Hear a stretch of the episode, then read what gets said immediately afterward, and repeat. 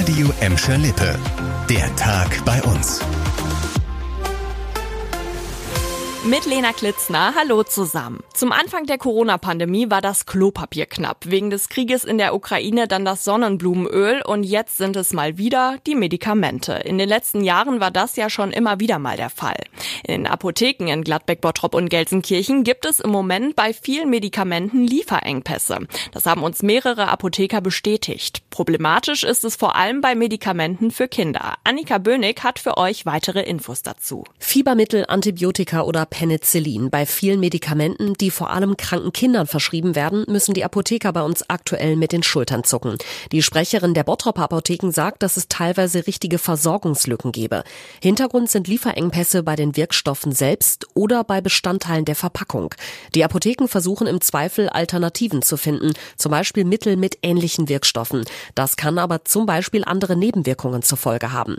Die Bundesregierung hat jetzt angekündigt, das Vergaberecht für Medikamente ändern zu wollen. Damit sollen die Hersteller nicht mehr so abhängig von einzelnen Lieferanten sein.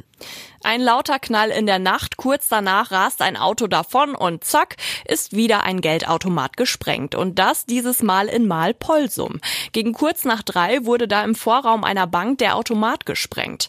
Die Täter konnten sich aus dem Staub machen, sie wurden bisher auch nicht geschnappt. Es gibt aber zumindest eine Spur und die führt nach Gelsenkirchen. Das Fluchtfahrzeug der vier Täter soll nämlich ein Gelsenkirchener Kennzeichen gehabt haben und sie sollen auch in Richtung Hassel geflüchtet sein.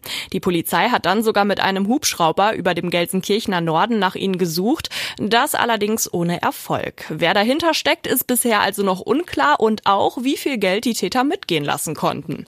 Auch bei uns in Gladbeck, Bottrop und Gelsenkirchen werden immer wieder Geldautomaten gesprengt. Bundesweit waren es im letzten Jahr rund 800 Fälle. Die Innenminister der Länder wollen deshalb die Banken verpflichten, das Geld in den Automaten besser vor Sprengungen zu schützen. Die Handwerksbetriebe bei uns, die blicken eher pessimistisch in die Zukunft. Kein Wunder, denn der Druck wächst durch die Inflation und durch die Energiekrise. In einer aktuellen Umfrage der Handwerkskammer rechnet jeder zweite Betrieb in Gladbeck, Bottrop und Gelsenkirchen damit, dass sich die Geschäftslage im nächsten halben Jahr verschlechtert. Davon am stärksten betroffen, das sind energieintensive Branchen wie das Lebensmittelgewerbe, sagt die Handwerkskammer. Ein Beispiel für euch, viele Bäcker leiden unter den explodierenden Energiekosten und mussten ihre Preise schon deutlich erhöhen. Die Umfrage zeigt aber auch, dass andere Branchen momentan genauso Probleme mit Lieferschwierigkeiten haben und auch damit, dass ihre Kunden im Moment sparsamer sind und sich eher zurückhalten.